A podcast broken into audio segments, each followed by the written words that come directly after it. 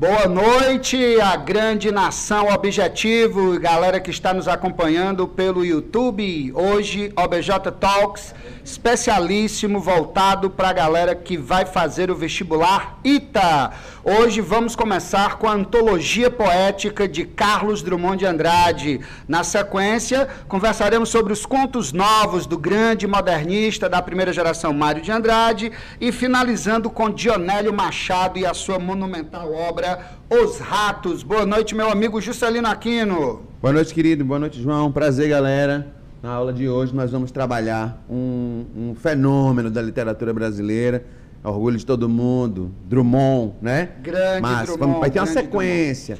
Hoje a gente vai caminhar nessa obra, vai... Hoje a gente vai trocar uma ideia, bater um papo sobre esse escritor fenomenal, Itabirano. Perfeito, perfeito. Itabira do perfeito. Mato Dentro, nascido em 1902, interior de Minas Gerais. E Juscelino, hoje você está estilosíssimo. Gostou, gostou, gostou? Gostei, É, gostei. Hoje pô, ficou, foi- hoje ficou Parte bonito. foi pra você, Pra indumentária. Para falar de Drummond tinha que vir elegante, tinha que vir diferente, Diferente, diferente. Boa, Muito boa. bem. Rapaziada, acho que a primeira coisa que a gente pode utilizar para começar o nosso papo, né, Juscelino, é o próprio prefácio, a nota introdutória que Drummond deixou no ano em que publicou a primeira edição da sua antologia poética, em 1962. Boa. Via de regra, a gente imagina uma antologia poética como uma obra póstuma. O cidadão morre, né? póstumamente vem ali um especialista, um suposto teórico, compreendedor da sua obra, e faz uma espécie de the best of fulano de tal póstumamente. No caso de Drummond, não. Ele próprio resolveu, ali pela década de 60, já chegando na sua quarta fase, né? a fase da memória, resolveu deixar para gerações futuras a sua própria antologia. E eu acho interessante a gente começar por esse texto, porque esse texto norteia toda a organização dos mais de 200 poemas do livro. Você concorda comigo, meu Perfeito, querido? João. Aqui na nota da primeira edição, olha só o que é que Drummond diz para nós, que ao organizar este volume, o autor não teve em mira propriamente sele- selecionar poemas pela qualidade, o que geralmente é comum na antologia. Sim. Ele já quebra o paradigma tradicional Não são os melhores poemas. não né? são os melhores poemas, nem pelas fases que acaso se observa em sua carreira poética. E à guisa de revisão, vale lembrar que Drummond teve quatro fases na sua poesia. A primeira fase, ali nos anos 30, chamada de fase gauche, né, torto, esquerdo, não adaptado. A segunda fase, nos anos 40, 40, 45, coincidindo com a Segunda Guerra Mundial, chamada fase social. A terceira fase, pós-guerra, ali da década de 50, 60, a chamada fase do não, em que se vê, além de um poeta mais maduro, mais depurado, um poeta extremamente nihilista, daí o nome fase do não, com N maiúsculo, um não substantivo, não, não é um não advérbio. E ali já no finalzinho, anos 70, 80, ele faleceu em 87, com 85 anos de idade, a fase da memória. Então ele já deixa claro que não está organizando nem pelo que é the best of, nem pelo que é melhor na sua obra, nem pelo que está cronologicamente dividido em, em fases. Cuidou antes de localizar na obra publicada certas características, preocupações ou tendências que a condicionam ou definem em conjunto. A antologia lhe pareceu assim mais vertebrada. Por que mais vertebrada? Porque ele utilizou, Justo, o critério temático. Eu vou organizar a minha antologia por tema, vou organizar a minha antologia por assuntos que me são caros, por assuntos que me são queridos e assuntos com os quais eu lido na minha carreira poética e que eu gostaria de deixar como legado para os futuros leitores, no caso, os nossos jovens que estão nos acompanhando aqui nesse momento, sintonizadíssimos com o nosso papo. O texto, então, foi distribuído em nove sessões cada uma contendo material extraído de diferentes obras e disposto segundo uma ordem interna. O leitor encontrará assim como ponto de partida. Vamos lá. Primeiro bloco, o indivíduo. Perfeito. A poesia confessional, poesia em primeira pessoa, a poesia do gauche, essa poesia do indivíduo não adaptado ao mundo. O segundo bloco, a terra natal, Itabira do Mato Dentro, na Minas Gerais. Terceiro bloco, a família. Interessante, né, Júcia, que quando o Drummond fala na sua antologia poética da família, ele não fala tanto da família que ele gerou. Ele fala da família de onde ele veio. Daí essa conexão, família, memória, infância, tempo, né? o Drummond menino ali, lendo as histórias de Robson Crusoe, né? o pai campeando no mato, sem fim da fazenda. Bom, é a família. Quarto bloco, os amigos. Né? Alguns amigos reais, alguns amigos ideais, né? amigos do eu lírico e amigos do eu autoral. Amigos do eu autoral, como Augusto Frederico Schmidt, como Manuel Bandeira, como Mário de Andrade. E amigos do eu lírico, amigos idealizados, como Garcia Lorca, como Charlie Chaplin. E aí a gente nota nesse quarto bloco, sobre o qual a gente vai conversar detalhadamente já já, a, presenta, a presença dos diálogos intertextuais. É exatamente nesse bloco que, ao homenagear um amigo, ele traz traços da obra desse amigo para o seu poema, para o seu poema, para a sua poética, estabelecendo esse cruzamento belíssimo que a gente chama de intertextualidade. Chama-se na biologia de mimetização. Mimetização. Você imita um pouco do outro, né? Faz ali uma coisa meio pastiche, meio paráfrase, meio Ex homenagem. Existe algum tipo de serpente na biologia, por exemplo, que o macho, ele as fêmeas elas emitem uma espécie de cheiro, exalam, né, quando não estão mais ovo, quando não estão mais à captura de um outro, de, de um parceiro, né? Para espantá-lo, mimetizar na biologia. Drummond meio que mimetizou outros nomes, né? Ele tentou, incorporou, incorporou massa, massa, massa. Perfeito, Vamos chegar perfeito. Choque social, aquele poeta mais engajado, um poeta de cunho mais digamos assim, social, um poeta de compromisso, de mãos dadas, solidarizando-se com outros homens, buscando de mãos dadas o tempo presente, a vida presente, a matéria presente na sua poesia, no contexto totalmente adverso e excludente do, da Segunda Guerra Mundial. A sexta parte do livro, o conhecimento amoroso, Drummond é um poeta que fala de amor uma visão desromantizada, é fato, né, Júlio? Uma visão sem aquela idealização de um Álvares de Azevedo. Madura. A mulher não é aquele anjo, virgem, nuvem, Deus, etérea, né? A mulher dieta. Não, é a mulher que passa ali, né? Como a garota de Ipanema de Vinícius e Tom. Tem obras póstumas dele que tem até uma visão que a gente. É, é, que a gente não deve adentrar. Ele não, tinha, ele não tinha como explicar, deixou para ser póstumo é, até. Né? Deixa eu guardar aqui, estamos falando do livro O Amor Natural, né, Juscelino? É, é perigoso, perigoso, perigoso, perigoso, Perigosíssimo, que a galera não vá procurar o livro, o Amor Natural, publicado póstumamente. É. Vou repetir o título, O Amor, Amor Natural, para a galera não procurar, tá entendendo, Jussa? Não vá atrás, não vá à procura desse livro, O Amor Natural, publicado póstumamente, de Carlos Drummond de Andrade. Esse amor numa visão moderna, numa visão bem contemporânea, da mulher presente, da mulher igual, que nem está acima, nem está abaixo, né? E o amor em todas as suas complexidades e contradições. A própria poesia, vale lembrar que Drummond é um dos grandes metapoetas da literatura brasileira, sempre discutindo a linguagem, porque é a linguagem que conecta o indivíduo ao seu entorno, a linguagem que conecta o indivíduo ao mundo. Na, na, oitava parte, eu diria que ela é meio complemento da sétima, né? Exercícios lúdicos, como ele batiza aqui na oitava parte, são experimentações formais, uma brincadeira ali com meio pré-concretista, né? Dialogando com aspectos sonoros, vocabulários lexicais. É experimentação linguística. Eu diria que essa oitava parte seria quase que um complemento da sétima, onde ele joga com a linguagem, onde ele brinca com a palavra. E a nona parte, para mim, particularmente, a parte mais densa, a parte mais interessante do livro, que é o Drummond filosófico, né? o Drummond questionando o estar no mundo, né? o Drummond de uma visão ou tentativa de existência. Aqui a gente vê um Drummond muito depurado, muito maduro, filosofando sobre a condição do homem, o que Martin Heidegger chamaria de Dasein, e do estar no mundo, que seria o Mitsein, né? o, o ser em si né, o Dasein e o Mitsein, o ser no mundo, nesse choque entre homem e o mundo que é tão forte, que é tão recorrente na obra do Drummond. E você, meu amigo Júcio, como é que começaria a sua impressão sobre este Boa. livro? Boa, o comentário do prefácio foi tudo, porque ele mesmo me apontou. É massa, como tu falou, não foi póstumo. E é uma Drummond madura, aos 60 anos. Ele disse: peraí, eu tô com uma lucidez ainda, eu vou organizar, né? Dar um mapa para alguém. Ele representa o Drummond, cara. O Afonso Romano de Santana, um estudioso do Drummond, ele fala. Marido que... de Marina Colassante. Perfeito. Tá ligado. Ele faz um comentário interessante. Ele não é só um dos maiores poetas do século XX, é um dos maiores, um dos maiores brasileiros, mas um dos maiores poetas do Ocidente todo, de todo o Ocidente. E, e eu não achei hiperbólico, não, o comentário, né?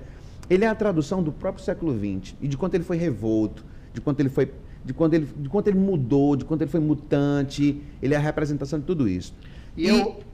Perfeito. E, e, e, a obra, por exemplo, ele fez um passeio em todo o seu trabalho, me mostra claramente em que fase estava o Drummond, por exemplo, é, essa mutabilidade dos seus trabalhos. Ele escolheu poemas pontuais, por exemplo, os que mais afetavam. Como ele mesmo disse no prefácio, não escolheu os seus melhores poemas.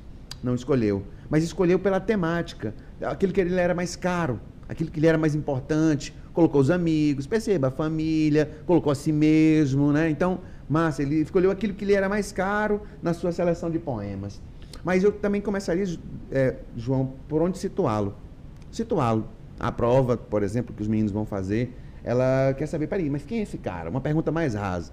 Esse representante do modernismo, onde, onde ele se enquadraria? Onde ele ficaria, por exemplo? Eu percebo ele, no primeiro momento, ele tinha uma certa adesão àquela anarquia sem sentido da primeira fase do modernismo. Ele tem poemas brincalhões, né? Mas vive Gil, do Drummond, que viveu bem. Drummond nasce em 2 e morre em 87. Então eu consigo calcular tudo que ele viu no século XX. Drummond passa por um processo evolutivo interessantíssimo. A década de 40, por exemplo, não tinha como não se comover com a dilaceração da humanidade, com tudo que se atravessava, Qualquer pessoa antenada com o que acontecia no século XX tornou-se sensível àquele episódio.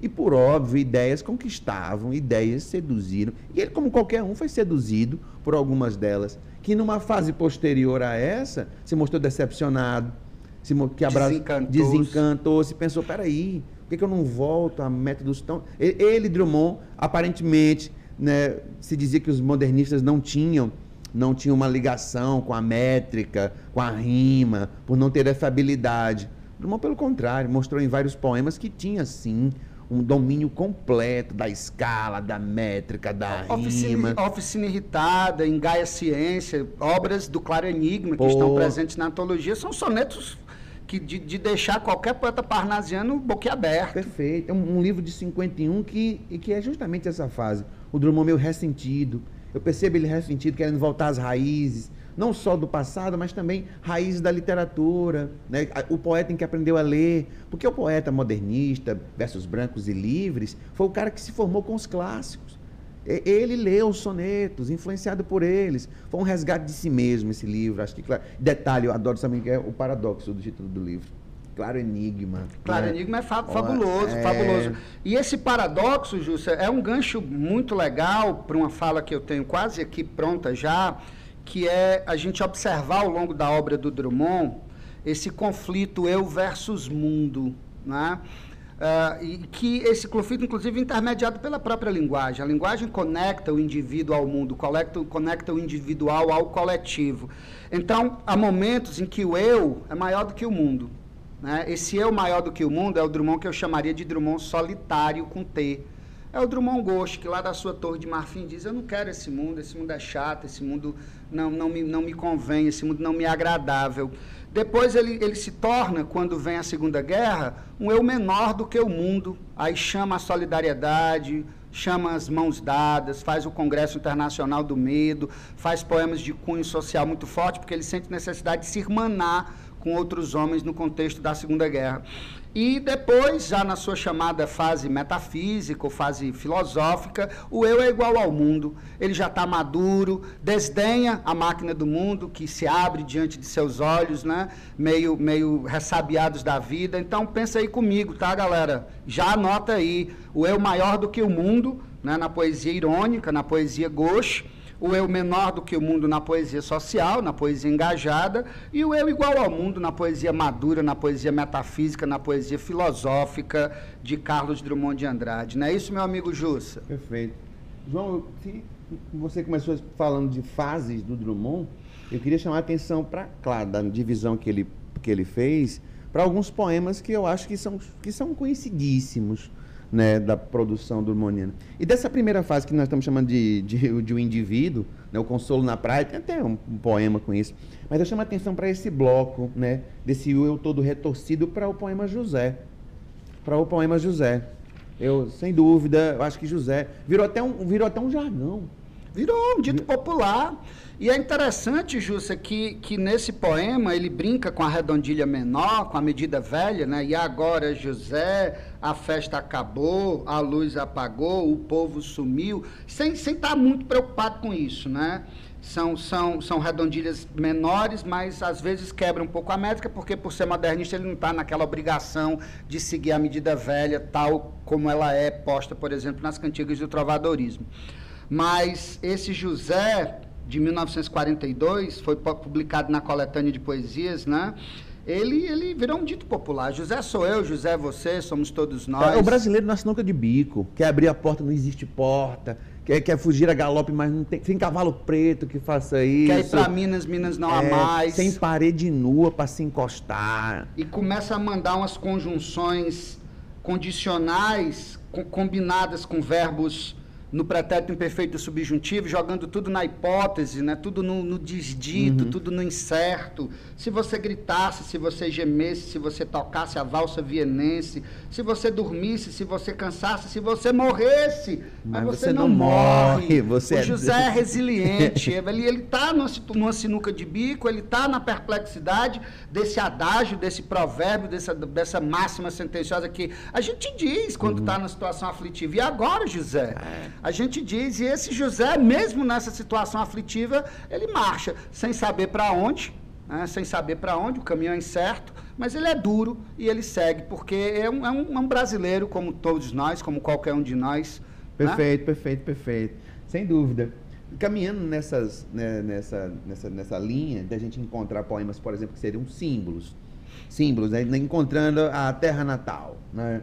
Se a gente for na linha da, da, da- Que província é essa? Poemas que estão em todos os livros, sem dúvida, ou cidadezinha qualquer. Ah, esse é, se- esse é sensacional, esse é fenomenal. Uma vez, Gilson, eu estava conversando na sala com os alunos sobre as correntes de vanguarda europeia. Tá. Quando a gente fala de correntes de vanguarda europeia, a galera pensa logo em pintura. Quando a gente puxa vanguardas europeias para a literatura, a galera fica meio com cara de ponto de interrogação. Como é que a gente vê expressionismo, cubismo, surrealismo na palavra? Eu digo, cara, tu quer um poema cubista? Vê o Cidadezinha qualquer do Drummond. Que é uma montagem. É uma, uma superposição de planos, um jogo meio né, de fragmentação, casas entre bananeiras, mulheres entre laranjeiras, pomar, Pomar, amor, amor, cantar. Um homem vai devagar, um cachorro vai devagar, um burro vai devagar. Devagar as janelas olham, as mulheres alcoviteiras aí metonimicamente representadas, né? As janelas olham, as mulheres que ficam ali ó, dando conta da vida alheia. E aí ele arremata com uma coisa que eu acho genial, que tem uma coisa de humor, né? Que é o eita vida besta, meu Deus. Ao mesmo tempo é uma, uma- uma afirmação do provincianismo das, das cidadezinhas quaisquer do interior e ao mesmo tempo uma coisa meio irônica, né? Porque o agnosticismo de Drummond transforma esse meu Deus em nada mais do que uma conjunção, né? Ele era uma, lo- uma, uma, uma interjeição de meu Deus, que qualquer um diria. Não é uma invocação ou uma evocação à figura divina. Drummond é da geração de Anatole France. Difícil não ter um Mateu que um- da- da- do nível do Drummond que fosse dessa mesma geração. Então, ele fez gerações, mas de um tipo de ateísmo diferente, não radical, protestante, que entendia, inclusive, a fé como um anestésico social que muitos precisavam. como algo Que- necessário. Tanto é que ele diz, né? Respeito profundamente quem tem religião, embora eu não pratique nenhuma. Anatole France, René de Villemont, Jean-Paul Sartre, Albert Camus, Simone de Beauvoir, aquela galera Tinha, um todinha respeito, tinha uma, uma vibe diferente. do existencialismo francês da década de 50, 40, né? Perfeito, que a gente vê na Flor a Náusea, lá Lenozé, do, do, do Sartre, né? A náusea, o enjoo, o vômito, aquela sensação vomitativa de quem está no mundo mergulhando num conflito de grandes proporções, como foi a Segunda Guerra Mundial. Por exemplo, num, num, num, desses momentos onde eu acho que ele se traduz, nessa segunda fase que a gente está falando, a influência que a Terra trouxe sobre si, onde ele fala da, de um Drummond era tímido.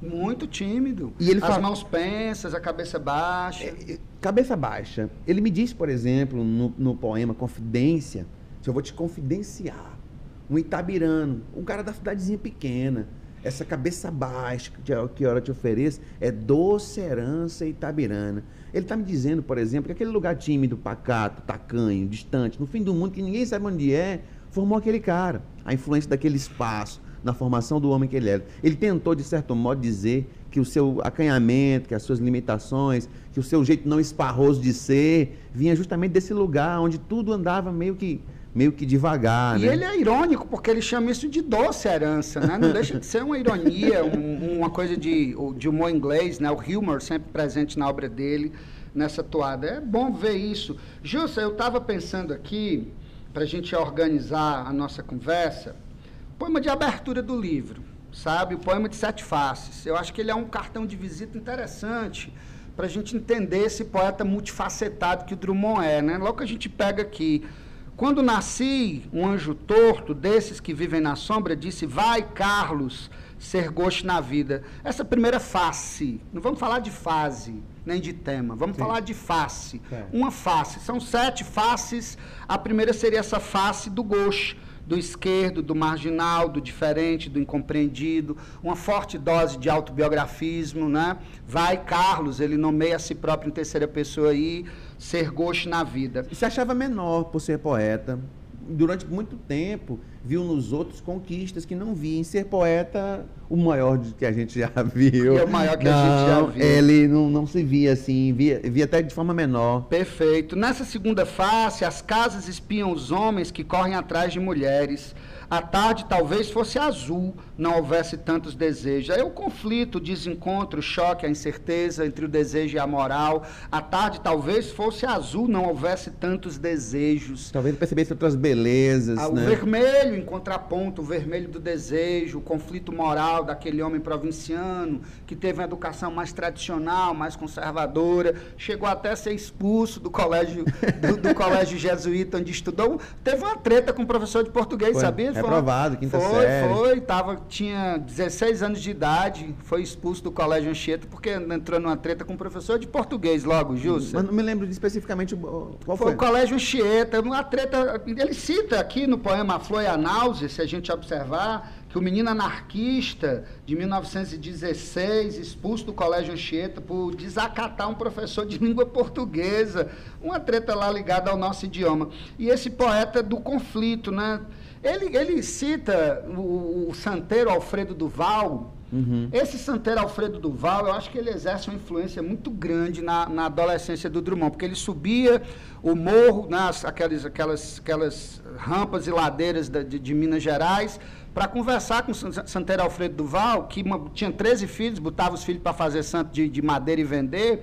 E ele era anarquista, tinha ideias revolucionárias, lia, lia folhetins franceses, do Alexandre Dumas e tal. E foi um cara que o Drummond, pô, se ele citou nominalmente. Tinha uma importância. Tinha uma importância, uhum. tinha uma uhum. importância. O Santero Alfredo Duval era um anarquista, um cara muito controverso. Eu gostei da, Eu queria voltar à palavra gosto da primeira estrofe. Por favor, por favor. Nas cartas que Drummond troca com Mário de Andrade, por Muitas exemplo. Muitas e belíssimas. Nas cartas ele, ele diz, ele, ele até se arrepende mais tarde de ter dito que se achava até francês.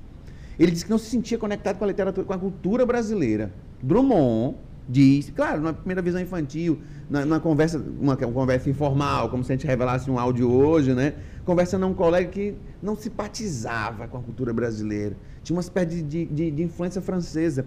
Daí eu vi na primeira estrofe, talvez seu primeiro momento mais tenro, da primeira construção, a expressão afrancesada, que ele me chamou de torto.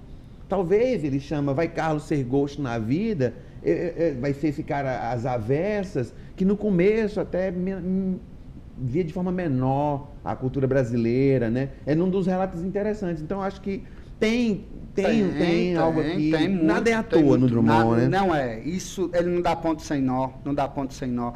E é uma capacidade incrível, né, Justa, de, de tirar um, o, o metafísico, de tirar um filosofismo do concreto, do material, da pedra mesmo. Né? Essa pedra que tinha no meio do caminho foi o primeiro poema que ele publicou. Acho que é interessante a gente falar aqui do poema de sete faces. Né? Estamos na face 2, que é do conflito. Na face 3, o bonde passa cheio de pernas, pernas brancas, pretas, amarelas. Para que tanta perna, meu Deus? Pergunta meu coração porém meus olhos não perguntam nada. Esse conflito do eu com o mundo, o, observ o aqui tem uma safadeza aqui. É, pra que tanta perna, meu Deus? A falta de pontuação, João. Bem modernista, né? Perfeito. Bem modernista. Pernas brancas, pretas, amarelas essa ausência de pontuação intencional, totalmente intencional, para mostrar essa, essa mistura, né? essa, essa fronteira tênue entre o que é branco, preto, amarelo na sociedade brasileira, na etnia, na nossa cultura. Meus olhos não, não perguntam nada. Só... Meus olhos só olham, um observador desconfiado. A mineirice entre aqui. Aqui é a mineirice. Uhum. Meus olhos não perguntam nada. Aquele jeitinho do, do mineirinho calado, do mineirinho quieto. Perfeito. O homem atrás dos óculos e do bigode é sério, simples e forte, quase não conversa tem pouco raros amigos. né? O homem atrás dos óculos e do bigode. Aí tem um pouco dele próprio, de isolamento, de reclusão, de sobriedade e dessa relação estreita que ele tinha com Augusto Frederico Schmidt, com Manuel Bandeira, com Mário de Andrade, pessoas do seu convívio ali próximo, né? do seu convívio mais chegado.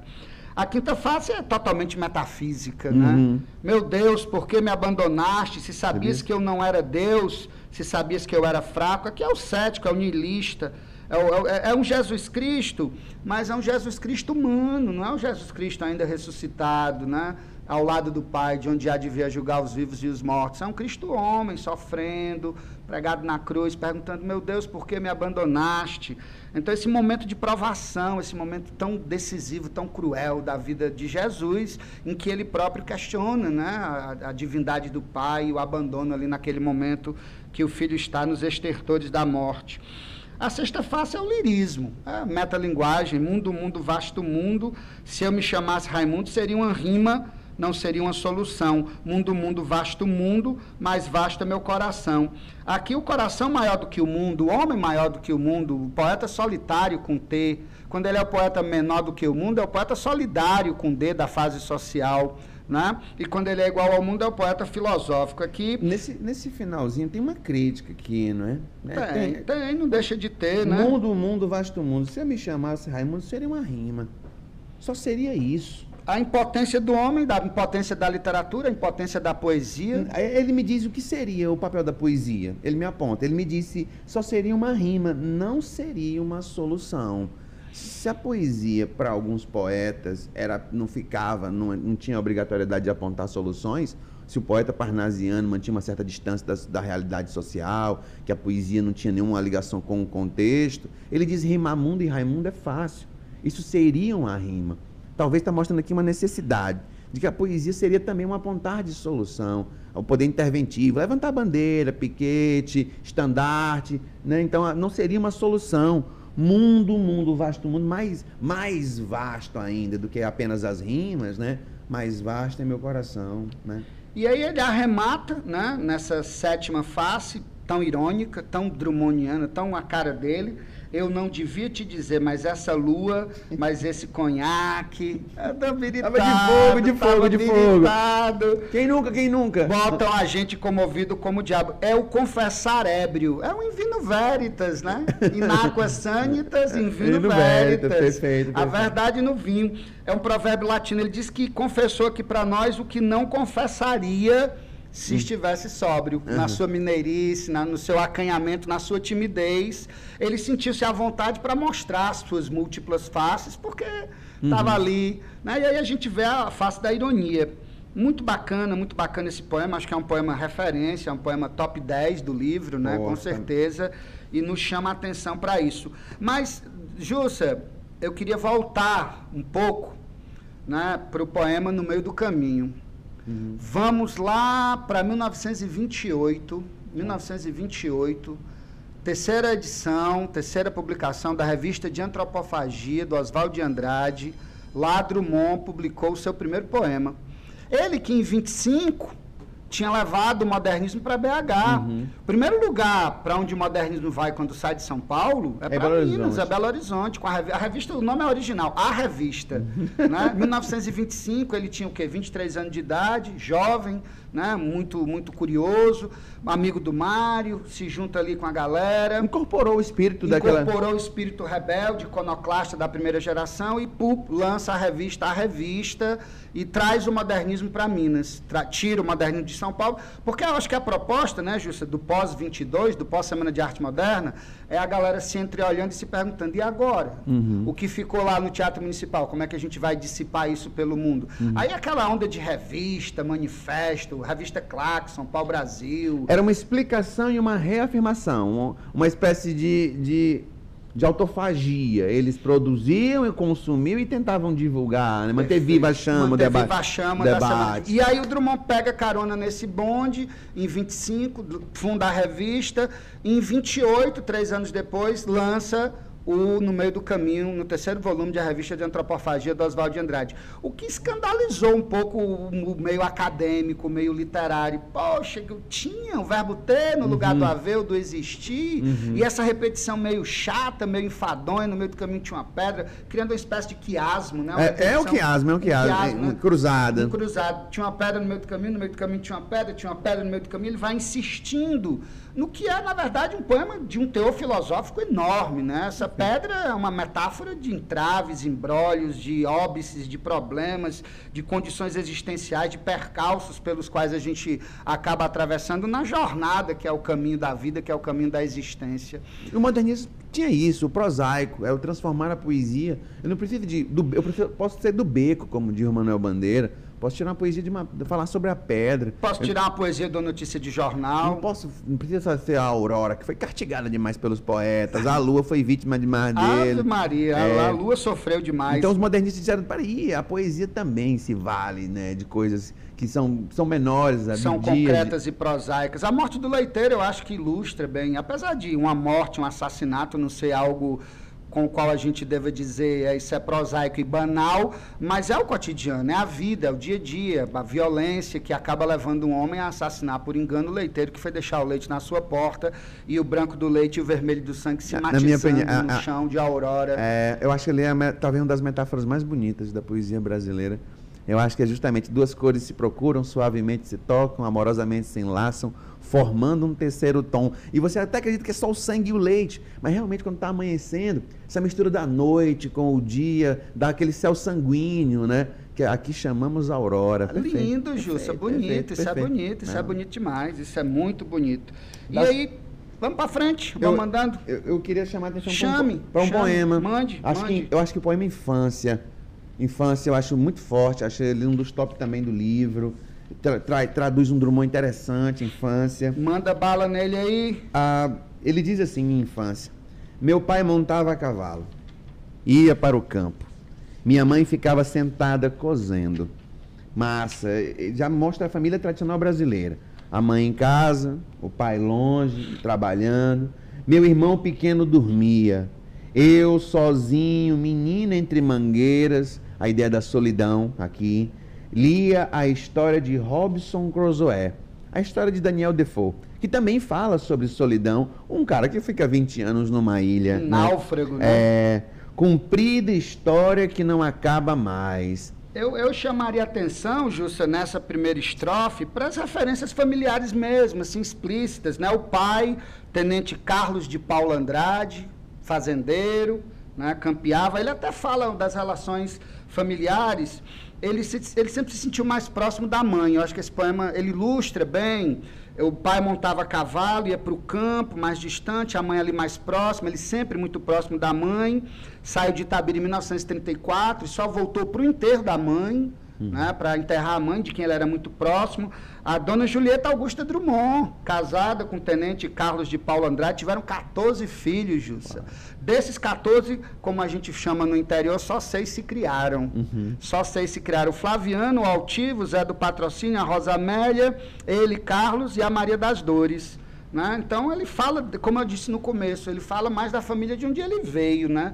não a família que ele gerou. Perfeito. Até porque ele morreu poucos dias após a morte da é, filha. Que também se chamava o nome da mãe. Julieta, é, Maria Julieta. A mãe chamava assim? É, Julieta Augusta Drummond. Maria Julieta era a filha, a única filha de Drummond, morreu com 57 anos, câncer. vítima de câncer. Ele deixou a ela um. Desgostoso. Ele... ele deu a ela um presente interessante de aniversário uma vez. Foi? Um livro um livro que só ela teria. Um livro de poesias feitas por ele, à mão. Foi, é, né? É, tá, hoje, tá, aí, tá no museu, cara. tá no Museu do Drummond hoje. No Museu, museu de Drummond. É, um... E se alguém me perguntasse qual foi a causa da morte de Drummond, eu acho que diria que foi desencanto com a vida, tristeza. Ele ah. morreu de tristeza, Ele né? tinha uma conexão muito forte muito com ela. Muito forte com a filha, que morava em, Belo Horizonte, em Buenos Aires, né? Morava em Buenos Aires e tinha uma ligação realmente muito forte com ele.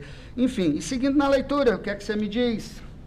No meio-dia branco de luz, uma voz que aprendeu a ninar nos longes da senzala. A imagem da velha ama, né, da velha ama preta, como ele diz aqui. E nunca se esqueceu, chamava para o café. Café preto que nem a preta velha. Café gostoso, café bom. Minha mãe ficava sentada cozendo. Deixa, deixa, eu, deixa eu ainda na, nessa segunda estrofe, Justa, chamar ah. a atenção da galera porque essa memória que, ela evoca, que, que o Drummond evoca não é só uma memória visual, é uma memória sensorial. Estou me lembrando aqui das, das, Madeleines de Proust, né? O cara que estava ali nos Caminhos de Swan, um dos livros do Em Busca do Tempo Perdido, do Proust grande escritor francês, Marcel Proust. Marcel Proust fica aí a dica da longa série de livros Em Busca do Tempo Perdido. Num deles, O Caminho de Swan, a gente tem um homem já velho, sabe, idoso, solitário, cogitando dar fim à própria vida. Aí para ali num daqueles cafés ali, naquelas mesinhas em Paris, fica tudo lá de fora, né? Paris tem muito fumante, então a galera fica mais do lado de fora do que do lado de dentro, dos bistrôs e cafés. Ele pede ali um chá e junto com o chá vem uma madeleine, que é tipo um para nós aqui, um cuscuz, uma tapioca com iguaria típica, né? um pãozinho. Ele mergulha a Madeleine e come. Ao mergulhar, pá, sentir o gosto da Madeleine, ele vai para a Madeleine que a mãe dele fazia quando ele era criança. Aí vai lá para a infância e vem puxando a infância de lá para cá, relembrando bons e maus momentos. E quando ele chega onde ele estava, ele vê que o saldo da vida foi mais positivo do que negativo. E ele, ele levanta daquela mesa totalmente diferente de quando sentou modificado, né? modificado por aquele momento epifânico, por aquele fluxo de consciência, bem clariciano, eu diria. Uhum. Eu acho que Clarice tem muito de Proust na obra dela, né? A Madeleine, a epifania, desencadeia o fluxo de consciência e quando ele volta para a rotina dele, ele volta diferente, ele volta modificado. Eu acho que tem uma memória aqui que não é só visual, tem uma memória sensorial, tem o meio-dia branco, tem a cantiga de Niná que ele ouve, ele está ouvindo, ele está vendo, ele está sentindo o cheiro do café. Então é uma coisa muito sinestésica, né? Essa memória que ele evoca, ele evoca de uma forma aguçando todos os sentidos. Eu acho isso bacana, porque nós temos, né? Quem é que não sente o cheiro aqui da namorada que teve e vem aquele flashback não, daquela perfume tem memória. Perfume tem memória, Perfeito. comida tem memória, né? Perfeito. né? É isso. Essa segunda estrofe, ela me lembra muito essa coisa do, do sinestésico, do sensorial. Mas segue. A imagem segue. da mãe. Minha mãe ficava sentada cozendo, olhando para mim. Psst não acorde um menino para o berço onde pousou um mosquito e dava um suspiro. Que fundo! Lá longe meu pai campeava, insistindo de novo com o pai lá longe, né? Campeava no mato sem fim da fazenda. E eu não sabia que a minha história era mais bonita que a de Robson Crusoe. Reavaliando o passado, né? Perfeito. Ele reavalia o passado aí. Talvez a ideia de solidão, a falta de carinho do pai que estava sempre distante, a mãe mais próxima aqui. Mas agora, como você me... olhando por outro ângulo, né? O café, a preta velha, aquela tarde, o livro, o pai, a mãe, a mãe carinhosa, né? E eu não sabia que a minha história era mais bonita que a história de Robson Crusoe. Sem dúvida, então aqui o Drummond faz essa conexão com o passado, com a família, com, a, com o lugar, né? Ele é, esse saudosismo é interessante, talvez seja né, um do, o que ele tem de melhor, talvez. Perfeito, é um poema, é um poema central. Na sequência, Justa, desse poema, tem um poema chamado Viagem na Família, né? No deserto de Itabira, a sombra de meu pai tomou-me pela mão tanto tempo perdido, porém nada dizia. Não era dia nem noite, suspiro, voo de pássaro, porém nada dizia. Era um grande desafio para o Drummond aprender a amar o pai, né? Eu acho que esse, esse poema Infância mostra esse distanciamento físico como metáfora para um distanciamento afetivo também. Uhum. Não que ele não amasse o pai e o pai não amasse, mas é uma família tradicional, família conservadora, aquele homem austero que está no campo sem fim da fazenda, né? É a figura mais, mais, mais séria, mais sóbria. Que não paquerava menino, que não era. Não pagiava muito é. as crianças, já ao passo que a mãe sempre presente ali do lado, né? Balançando o menino, mandando calar a boca para não acordar Suspendia o menorzinho. Suspendia a costura para ir cuidar. Para ir cuidar do, do berço. Eu acho que esse poema também ele complementa, né? Eu acho que ele complementa o poema Infância porque fala dessa relação do pai mais distante, da mãe mais próxima. Perfeito. Acho bonito, acho um poema bonito. E a gente vai para onde, Justa, nesse passeio? O que é que você acha que Dentro a gente... do, do, dos ciclos que a gente tem visto aqui, sem dúvida, é, eu gosto muito da parte dos amigos, né? Mas a família que me dei, sem dúvida, é, na minha opinião, é onde ele tem a afetividade da memória, família e tudo. Mas você que diz aí, João. Temos tem, muito... tem um poema. Tem a parte, que, a parte mais incendiária também. Eu, eu, acho que, eu acho que no Cantar de Amigos, né? A ode no cinquentenário do poeta brasileiro, ele, ele, tem, ele, ele, ele, ele, desnuda aqui a poética do Bandeira, eu acho que de cabo a rabo, de fio a pavio.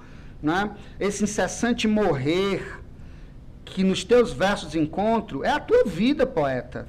E por ele, por ele te comunicas com o mundo em que te esvais.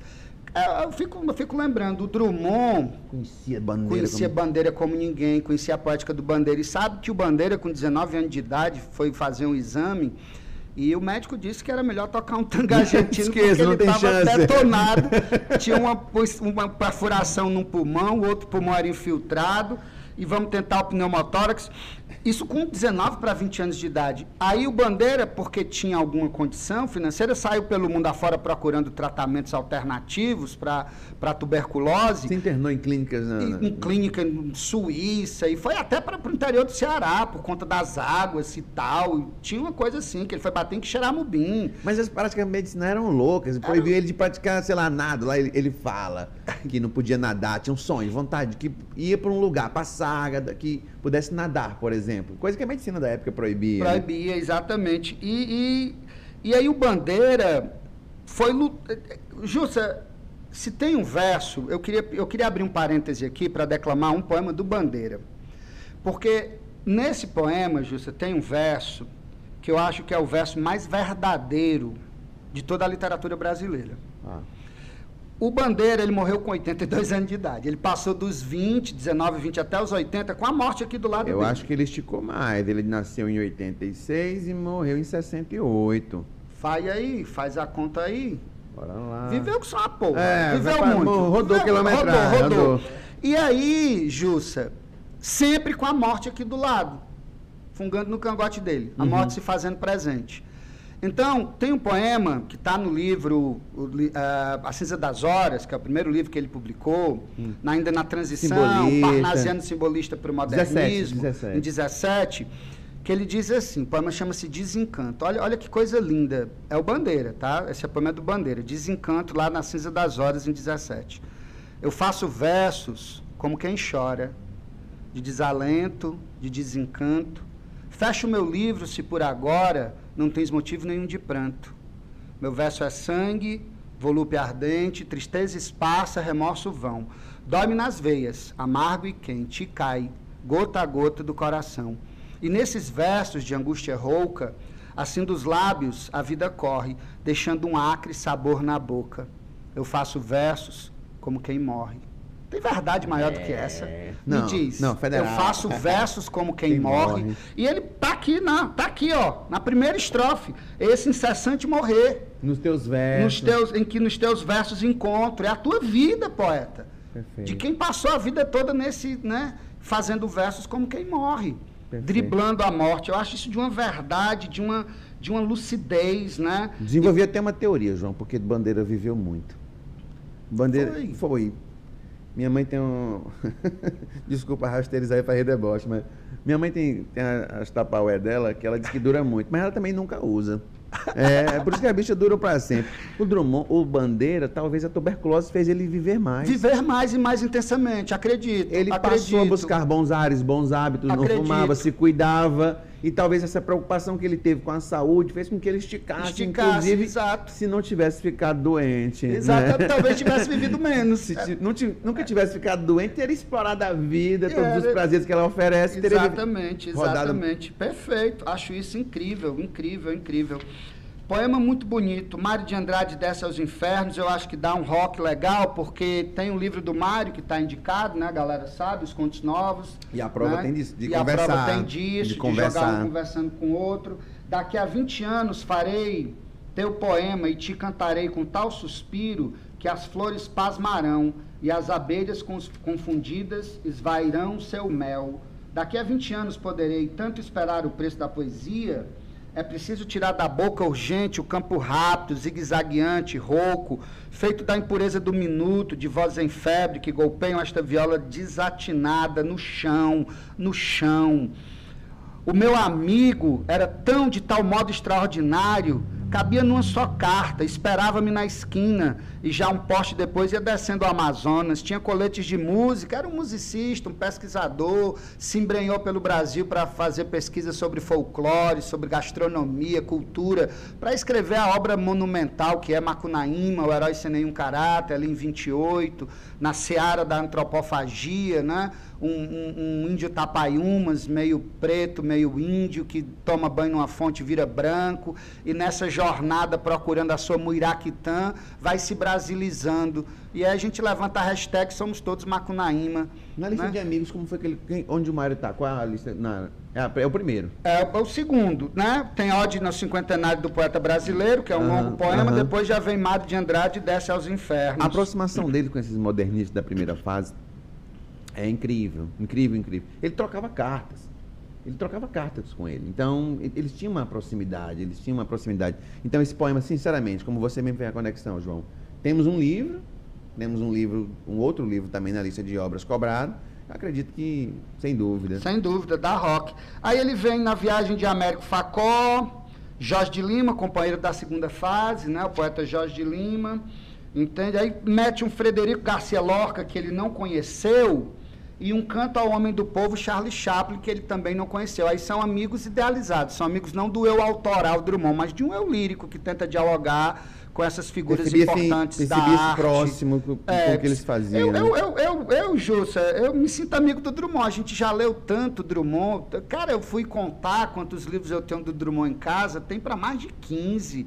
Livro que eu comprava quando era, nem era estudante de letras, todo rasgado, esmolambado, comprado em seba a cinco conto. Aí depois me interessei, fui estudando, aí virei aluno de estudante de letras, aí tive que ver Drummond por dever de ofício, sempre com muito prazer e muitos livros. E eu, cara, eu me considero amigo do Drummond. Eu, eu, eu, me considero muito brother, muito brother do Drummond. Eu tive uma formação literária, primeiramente, com, com rimas, né? Então, a primeira fase em casa, meu pai gostava de, de, de das duplas, dos cantadores, dos violeiros, né? Do cordel. Da, do cordel. E depois, adolescente, o rap. Sempre identifiquei a genialidade na rima.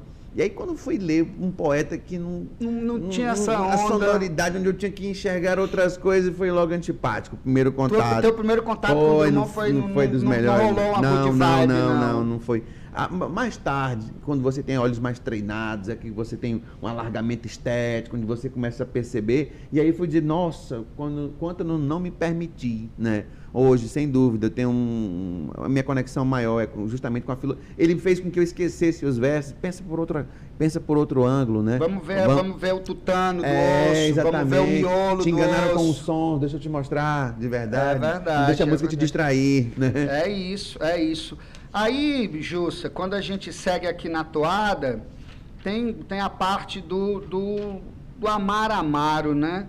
Esse, esse, enfim, esse Drummond que é mais social, né? O Drummond que é engajado, quando ele ele começa nesse passeio, ele fala de si próprio, aí vai para Itabira, vai para a família, família, vai para os amigos, que é a coisa mais próxima, aí na quinta parte ele se joga no mundo. É. Ele se joga no mundo. E quando ele se joga no mundo, tem coisas incríveis aqui, né? João, tem um caroço no livro. Vai. O, o caroço do livro eu, eu acho que o Drummond, que mais apaixonante, que todo mundo se atrai, né, é aquele que levanta Piquete. Acho que aquela fase, a fase dos anos 40 é a mais sedutora, né, a mais sedutora. Muito lúcido, combativo, agregador. Ele queria fazer da poesia uma espécie de ativismo, sim. E sentimento do mundo, mãos dadas. Na minha opinião, a, morte do leiteiro é incrível, porque passa uma mensagem, mesmo, mesmo que sendo uma, uma metonímia ali, ele fala de classes sociais, meu pobre leiteiro que veio do lugar mais longe, trazer o leite mais frio, pro, da melhor vaca aquele cara que veio, que trabalha na penumbra, o invisível social, que é o que faz as coisas acontecerem, aquele cara que trabalha de noite, fazendo um asfalto que o seu carro vai andar pela manhã, aquele asfalto não nasceu ali, veio um cara que acordou mais cedo, que veio do lugar mais longe, que a mulher dele acordou mais cedo para fazer a marmita. Existe um mundo de invisíveis, um leiteiro que agora não perdeu a pressa, acabou, não tem mais pressa, tá lá estatelado, o patrimônio está salvo. Não, a, a, os crimes patrimoniais Sempre foram, de justificativa de defesa. Não, o leiteiro perdeu a pressa que tinha, né? Tem sempre um gato que faz barulho, mas o meu leiteiro agora perdeu a pressa, mas a, o patrimônio, a, aquilo, a propriedade está salva, como diz o que matou o leiteiro, né? Perfeito. Mas... E nessa toada aí, Júcio, eu pego mãos dadas. Eu pego mãos dadas porque Boa. eles explicam as coisas que eu acho bacana para o nosso futuro eterno que está aqui acompanhando a gente entender. Em mão dadas ele diz, não serei poeta de um mundo caduco já começa detonando os parnasianos, que o Bandeira chamou de sapos, lá, uhum. lá no, na primeira geração. Também não cantarei o mundo futuro, dizendo que o compromisso dele é com o momento que ele está vivendo. Estou preso à vida e olho os meus companheiros. Estão taciturnos, mas nutrem grandes esperanças. Entre eles, considero a enorme realidade. O presente é tão grande não nos afastemos, não nos afastemos muito, vamos de mãos dadas. É um convite Perfeito. à solidariedade, né? Aí ele vai negando essa idealização romântica. Não serei o cantor de uma mulher, de uma história, não direi suspiros ao anoitecer, a paisagem vista da janela, não distribuirei entorpecentes ou cartas de suicida, não fugirei para as ilhas, nem serei raptado por serafins, o tempo é a minha matéria, o tempo presente, os homens presentes, a vida presente. Eu acho que esse é um recado que ele está dando de que o compromisso dele é com o contemporâneo, a ele, que é com a época dele, que é com o mundo no qual ele vive. Ele tira essa metafísica da pedra, como a gente falou, ele observa a realidade cotidiana e a realidade da guerra não era legal. Então ele, ele convida as mãos a se entrelaçarem para, no gesto solidário, todo mundo tentar mudar que aquele contexto tão excludente, tão adverso. 50 milhões de mortos, 6 milhões só no Holocausto, 80 né? mil só com a bomba de Hiroshima. Eu acho que é um saldo, é um saldo negativo demais para não tocar um poeta da grandeza e da humanidade de Carlos Drummond de Andrade. Você concorda? Perfeito, perfeito. Lá em Rosa do Povo nós temos é uma obra entre 43 e 45 a publicação, né? Ele temos lá, eu, eu quero ir em algumas duas estrofes aqui da Morte do Leiteiro, João. Pois não, pois não, pois não. Quando ele diz lá na Morte do Leiteiro, já, já tem aqui uma metonímia do trabalhador, não só do leiteiro especificamente, né? Há pouco leite no país. O primeiro verso, né, já fala de um contraste, porque não tem leite para todo mundo. Há pouco leite no país, é preciso entregá-lo cedo. Há muita sede no país. Peraí, João, eu tenho, muito, eu tenho pouco leite e muita sede. Perceba? Então tem muita fome e poucos recursos. Ah, né, tem, há muita sede no país, é preciso entregá-lo cedo. Há no país uma legenda. Na verdade, é uma máxima. Há no país uma lei. Há um país tem que respeitar que ladrão se, se mata, mata, com tiro. Ladrão. Esse verso é famoso, esse é, verso é famoso. Ladrão se mata com tiro. Então o moço que é leiteiro, de madrugada com sua lata, sai correndo e distribuindo leite bom para gente ruim. Olha só, ele, as pessoas, ele está tá colocando em dois opostos aqui. O trabalhador que sai de casa mais cedo, pega um bom leite e vai levar para o ruim. Sua lata, suas garrafas e seus sapatos de borracha vão dizendo aos homens no sono que alguém acordou cedinho e veio do último subúrbio trazer o leite mais frio e mais alvo da melhor vaca para todos criarem força na luta brava da cidade. Na mão a garrafa branca, não tem tempo de dizer as coisas que lhe atribuo, nem o moço leiteiro ignorante, ignaro, morador da rua Namu, empregado no entreposto com 21 anos de idade, sabe lá o que seja impulso de humana compreensão. O leiteiro, e já que tem pressa, o corpo, vai deixando à beira das casas. apenas uma mercadoria. E como a porta dos fundos também esconder-se gente que aspira ao pouco de leite, tem sempre o ladrão, tem sempre aquele espertalhão, o coitado do leiteiro tentando defender o patrimônio daquele que comprou. O leiteiro não quer deixar na porta, para que alguém leve, ele quer deixar na porta dos fundos, João. É disponível em nosso tempo, avancemos por este beco, peguemos o corredor, depositemos o litro até escondido. O leiteiro queria colocar, sem fazer barulho, é claro que barulho nada resolve. Meu leiteiro tão sutil, de passo maneiro e leve, antes desliza que marcha. É certo que algum rumor sempre se faz, passo errado, vaso de flor no caminho, cão latindo por princípio, ou um gato quisilento. E há sempre um senhor que acorda, resmunga e torna a dormir. Ah, mas tem outro tipo também. Mas esse acordou em pânico. Ladrões infestam o bairro. Não quis saber de mais nada. O revólver da gaveta saltou para sua mão. Ladrão se pega com tiro. Os tiros na madrugada liquidaram meu leiteiro.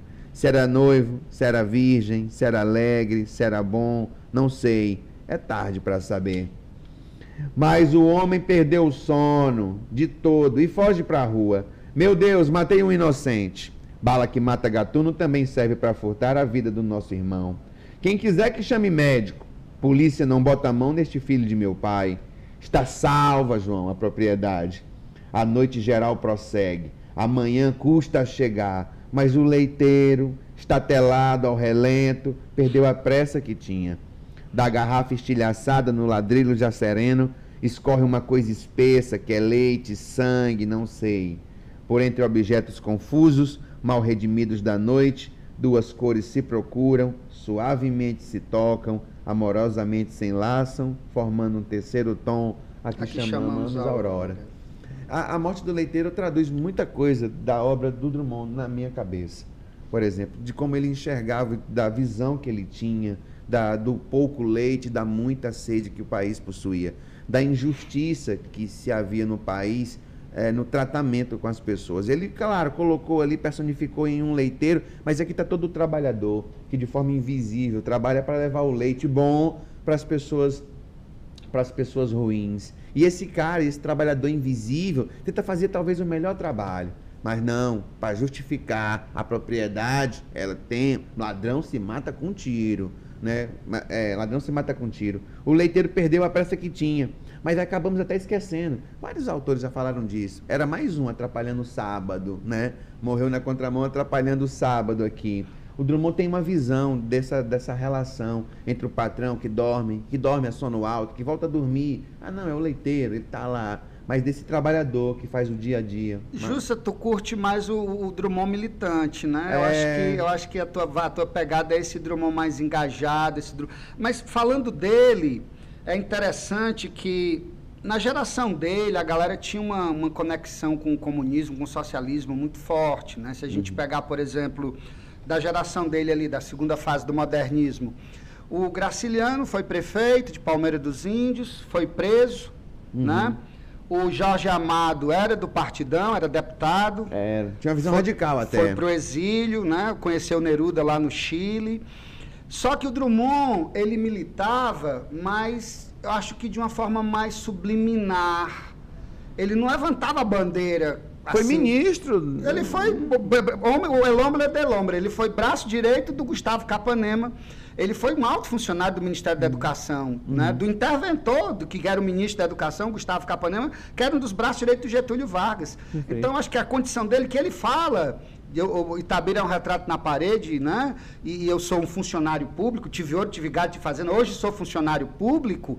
Ele, tá, ele, ele não tinha muito, muito cacife para levantar a bandeira assim, porque o Getúlio flertava ali na, no Estado Novo com fascismo, né? Uhum. E mandou prender um, bom, um monte de gente intelectual de esquerda que tinha uma visão que se opunha à visão mandou mais tradicional. Prender Graciliano. Prendeu Graciliano, levou, levou o Jorge Amado para o exílio, a Raquel né, se desencantou com o próprio partido e começou a receber censura do, do, do enfim, do pós-bolchevismo. Ela era mais trotskista e o Stalin estava com a corda toda na mão e detonando meio mundo de gente. E, enfim, o Drummond, ele, eu, eu, digo, eu digo isso, Jussa, ele, ele era militante, ele tinha um conteúdo engajado, ele tinha um conteúdo social, mas não era panfletário. Não, não, não. Não, não era panfletário. Até pela condição dele de mineiro. Se desencantou, inclusive, quando muitos estavam apaixonados. Quando o Drummond está desencantado nos anos 50, eu ainda vou ter os anos 60 de um montão de uma galera ainda seduzida, entregar panfleto na porta de fábrica. Não, ele foi muito precoce até. É. A lucidez dele, o desencanto veio até um pouco, um pouco antes. Perfeito. E aí, indo para frente, que a tá vendo, Gilson? Uma hora. Avança uma hora. Rápido. Tá vendo? Por isso que era. A gente ia conversar sobre três livros. Não, não, não tinha, tinha como, condição. Não tinha como. Tinha condição, né? Cara, eu acho que quando o Drummond fala de amor, na sexta parte do livro, ele desromantiza o amor.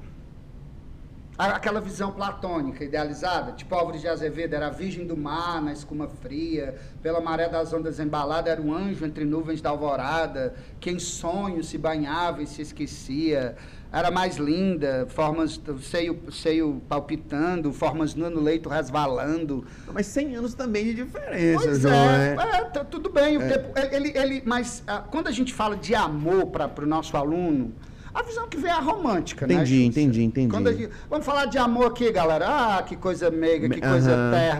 O Drummond não, porque logo no primeiro poema, ele diz: o amor bate na aorta. Uhum. Esse trocadilho eu acho fenomenal. Porque bate, ele dói, ele dói. Quando você pensa que na sua amada, eu tô aqui agora aqui pensando nela. Tu sente um apertozinho aqui no coração. Um bobear. Um bobear do sanguezinho aqui. Então ele traz o amor para essa dimensão chã, para essa dimensão do amor possível, do amor patós, do amor eros não é amor platônico, distante. não é amor distante, né? É esse amor, é esse amor que bate na horta, esse amor do quadrilha. Ó, João amava Teresa, que amava Raimundo, que amava Maria, que amava Joaquim, que amava Lili, que não amava ninguém. João foi para os Estados Unidos, Teresa para o convento, Raimundo morreu de desastre, Maria ficou para a tia, Joaquim suicidou-se, Lili casou com J. Pinto Fernandes, que não tinha entrado na história. A única que casou casou com J. Pinto Fernandes. Parece uma, uma J. Pinto Fernandes importados, J. Pinto Fernandes e Companhia Limitada, uma coisa meio burocrática, né? Uma coisa trabalhada assim no campo meio, um casamento arranjado, um casa, a única que casou casou por interesse, né? E esses desencontros como numa quadrilha em que você vai trocando de par, né? Pega um e pega outro e vai ali, vem acolá. Eu acho que esse poema ilustra bem é, o Necrológio dos Desiludidos do Amor é outro poema maravilhoso em que ele desmistifica, né? Enfim, eu acho que, que o Drummond, ao falar de amor, ele, ele é muito legal, ele é muito bacana. O caso do vestido é outro massa. poema massa da, da, da, do marido que foi, levou, se encantou pela mulher e foi embora, e a outra foi deixar o vestido, ela colocou ali na parede como uma espécie de antitroféu, né? O troféu às avessas da traição do marido, e olhava para o vestido, era o vestido que a mulher que seu pai, né? Por quem seu pai se encantou e deixou a gente, depois voltou e sentou na mesa e eu aceitei. Essa, essa, essa resiliência meio carregada de subserviência, na visão daquela época, obviamente, né? Para a gente não chegar hoje e não ser cancelado né? por essa galera é, tem militante. Tem que fazer a ressalva, tem que fazer a ressalva. fazer a ressalva, senão a galera militante arranca o nosso fígado, Júcio. É vai lá, aquele momento. Vai lá no, no caso do vestido, vai. Vou, tá aqui. Nossa mãe, o que é aquele vestido naquele prego? Minhas filhas, é o vestido de uma dona que passou. Passou quando, nossa mãe? Era nossa conhecida? Minhas filhas, boca presa, vosso pai vem chegando. Uhum, é, vai, vai, segue aí, segue aí, vai daí, vai daí. Nossa mãe, dizei depressa que vestido é, que vestido é esse vestido. Minhas filhas, mas o corpo ficou frio e não o veste. O vestido nesse prego está morto, sossegado. Nossa mãe, esse vestido, tanta renda, esse segredo minhas filhas, escutai palavras de minha boca. Era uma dona de longe, vosso pai enamorou-se. É, é uma confissão complicada. É um, difícil para as filhas. Peraí, não é? Eu vou desconstruir o herói que ele pode ser. Será que essa informação aqui não, não vou não vou estar jogando uma bola nas costas, né? Perfeito. Minhas filhas, escutai palavra de minha boca, era uma dona de longe, vosso pai enamorou-se. E ficou tão transtornado, se perdeu tanto de nós, se afastou de nossa vida, se fechou, se devorou, chorou no prato de carne, bebeu, brigou, me bateu. Oh, João, é, é difícil, não difícil, é, é, uma, difícil. É, é, tem uma narrativa é, aqui. e desconstrói a visão romântica total que a gente vem, vem batendo aqui. Me deixou com vosso berço, ela pequena, foi para a dona de longe, mas a dona não ligou. Em vão o pai implorou. Dava apólice, fazenda, dava carro, dava ouro. Aqui é quando o cara tá ensegueirado, João. É, é ensegueirado. Total, não Bebe... vê mais nada na frente. Beberia seu sobejo, lamberia seu sapato. Mas a dona nem ligou. Então o vosso pai, irado, me pediu que lhe pedisse a essa dona tão perversa que tivesse paciência e fosse dormir com ele. Já, essa foi, essa foi, essa foi de lascar. Nossa mãe, por que chorais? Nosso lenço vos cedemos, minhas filhas, vosso pai, chega ao pátio, disfarcemos. Não, João, realmente é, é, é, é, de, é, de uma, é de uma outra construção. De uma outra construção. E o poema é longo, né? E vai nessa toada de mostrar o amor antirromântico, o amor, o amor Uma com, moça. com desencontros. Mas é, eu acho, Jussa, que, que o amor em Drummond, tem até uns críticos bons, interessantes que falaram sobre isso, que, que é ruim, mas é bom. Ou seja, vem com a carga de conflitos, vem com a carga de, de contradições, é fogo que arde sem se ver, é ferida que dói e não se sente, mas você só é humano se passar por isso. É um, é um mal necessário, digamos Entendi. assim. Eu acho que o Que Drummond... constrói. É, eu acho que o Drummond vê o amor dessa maneira. É, é, maltrata, machuca, bate na horta, tem a traição, tem o conflito, tem o casamento por interesse, tem a conveniência, tem o, o- o- o desconsolo, mas você precisa viver, você precisa passar por esse sentimento.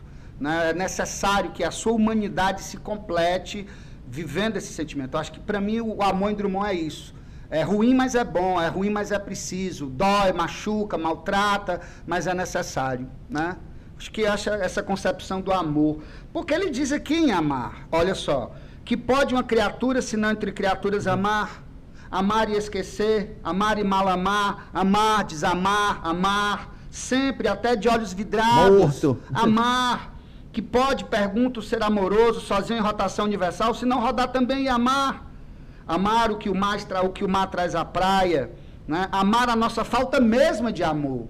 A gente precisa amar até a falta de amor para aprender, para ter o aprendizado do humano. Né? E na secura nossa, amar a água implícita, o beijo tácito e a sede infinita, porque a gente sempre vai ter essa sede. Né? Não é uma sede física, Entendi. fisiológica. Essa sede é esse mal necessário que eu vejo. né? Outra coisa, a live foi insuficiente.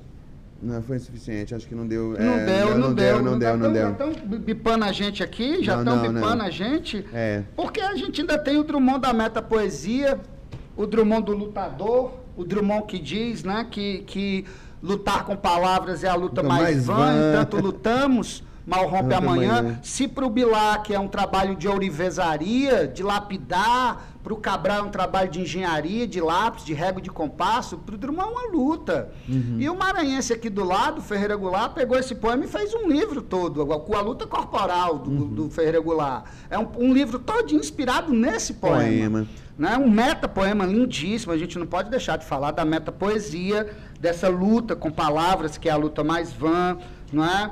E sem Enfim, dúvida, exploradíssima. Exploradíssimo. E na Praça de Convites, onde ele vai brincando com a linguagem, né? Tem um aqui que eu acho legal, Jussa, dessa parte, que é o poema em que ele... Os materiais da vida. Você sabe que ele foi formado em farmácia, né? Nunca exerceu. Nunca exerceu, mas resolveu brincar aqui nos materiais da vida com coisas que parecem nome de, de, de remédio. DRLS? Faço meu amor em vidrotil. Nossos coitos são de modern fold. Até que lanço o Interflex, Vipax no separe. Em Clavilux, Camabel, Camabel, Vale Ecoa sobre o vazio Andalite. À noite asfáltica, Plix Kicks. É um jogo, é um jogo quase concretista, ele não tem conteúdo, tem forma, tem esse eh, jogo verbo e vocovisual dos irmãos Campos, lá dos anos 50, né, da USP e tal.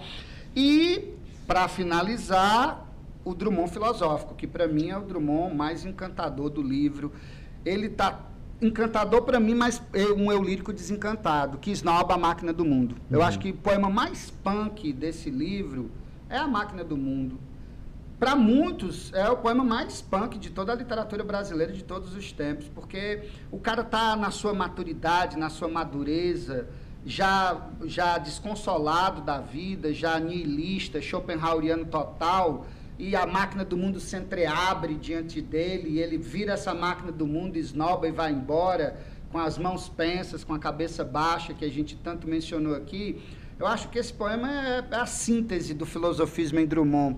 Bora pra, poeta- da, bora pra máquina do mundo, vai. Bora, vamos, vamos aqui para a tentativa de exploração do estar no mundo, né? Esse poema é sensacional. E eu, como palmilhasse, vamos, vamos fechar com ele, né, Júcio? É. Acho que dá, dá para a gente fechar. Eu concordo, como eu te disse, quando eu fiz a virada de entender, eu acho que a Máquina do Mundo colaborou muito com isso. É um poema forte na minha vida também. Lembra, lembra muito, do ponto de vista formal, a Divina Comédia, do Dante Alighieri, decassílabos em tercetos, né? tercetos decassilábicos, brancos, como, como algumas partes da, da, da Divina Comédia do Dante Alighieri. O que dá esse poema um certo tom eloquente, épico, né? Outros fizeram, outros grandes tem a máquina do mundo, meio tem o tem o Ex Machina lá na Grécia antiga perfeito, e tal. Né? E como eu palmilhasse vagamente uma estrada de Minas pedregosa e no fecho da tarde um sino rouco se misturasse ao som de meus sapatos, que era pausado e seco. As aves pairassem no céu de chumbo, formas pretas, céu de chumbo, pausado e seco. É, é uma coisa, é uma coisa bad trip, é uma coisa down, né? Um down em mim aqui do Cazuza, hum. não é? Ele passando lentamente, aí pá, um evento extraordinário acontece. A máquina do mundo se entreabriu, para quem já romper já se esquivava, e só de ter pensado se carpia. Abriu-se majestosa e circunspecta, sem emitir um som que fosse impuro, nem um clarão maior que o tolerável pelas pupilas gastas na inspeção contínua e dolorosa do deserto e pela mente exausta de pensar. Estava cansado. Estava cansado, maduro, já exausto. E a máquina se abre e o que é que ele faz? Esnoba. Esnoba. Lá no finalzinho, nas últimas estrofes, né? Olha só. A esperança mais mínima, esse anelo de ver desvanecida a treva espessa que entre os raios de sol ainda se filtra como defuntas crenças convocadas, presto e fremente não se produzissem a de novo tingir a neutra face, que vou pelos caminhos demonstrando, e como se outro ser, não mais aquele, habitante de mim há tantos anos, passasse a comandar minha vontade, que já de si volúvel se cerrava, semelhante a essas flores reticentes, em si mesmas abertas e fechadas, como se um dom tardio já não fora apetecível antes despiciando. Baixei os olhos, incurioso. Incurioso, não tinha uma curiosidade nenhuma, nenhuma. Laço, Laço. Desdenhando colher a coisa ofertada, que se abrira gratuita meu engenho. A treva mais estrita já pousara sobre a estrada de Minas Pedregosa, a máquina do mundo foi repelida. Ele virou e foi humildemente recompondo, enquanto eu, avaliando o que perdera, seguia vagaroso, de mãos pensas. É. Esse esnobar da máquina do mundo, eu acho que é a síntese desse filosofismo nietzschiano, schopenhaueriano do Drummond. O, a condição do homem no mundo. É um Drummond maduro, que não é maior nem menor, que é igual ao mundo, e que chega ao ponto de dizer, ah, dane-se a máquina do mundo, não quero saber dela, eu quero seguir a minha vida de mãos pensas, de cabeça baixa, numa estrada pedregosa de Minas. Eu acho que é um fecho interessante para esse papo, né, Justo? Perfeito, cara. Perfeito, perfeito, perfeito. João, impressionado que nós estamos. E os meninos também, com certeza. Uh, perfeita observação. Acho que deu para dar uma, uma, uma, olhada na complexidade. A obra precisa de um olhar de, que se, de, se detém um olhar especial ao livro, se dedique. O livro é amplo demais, né? É uma amplitude muito grande. Sem dúvida, é um deleite. Vim aqui nesse. agradeço o convite para esse debate. Não, grande, grande figura, galera. Um salve para todo mundo. Acho que se a gente pudesse, ficaríamos aqui até altas horas, trocando. trocando Pelo Rafael, sim, o Rafael está ali. Trocando olhares aqui, e verbos e palavras. Mas um salve aí para toda a moçada e a gente se vê logo mais para falar do Mário, tá? E você sabe quem é o Mário, não sabe? Ah. é o, sabe quem sabe, é, Rafael, quem é, é, o Mário? Você sabe quem é o Mário, Rafael? É o Mário de Andrade. Ah. Depois a gente se junta, se depois a gente se vê por aqui para conversar sobre os contos novos. Um salve para a galera, um salve para a rapaziada. Rafa aqui conosco, comandando as picapes, sempre muito presente. Jussa, prazer enorme. Salve para toda a galera que estava conosco. Grande abraço e a gente se vê no próximo OBJ Talks.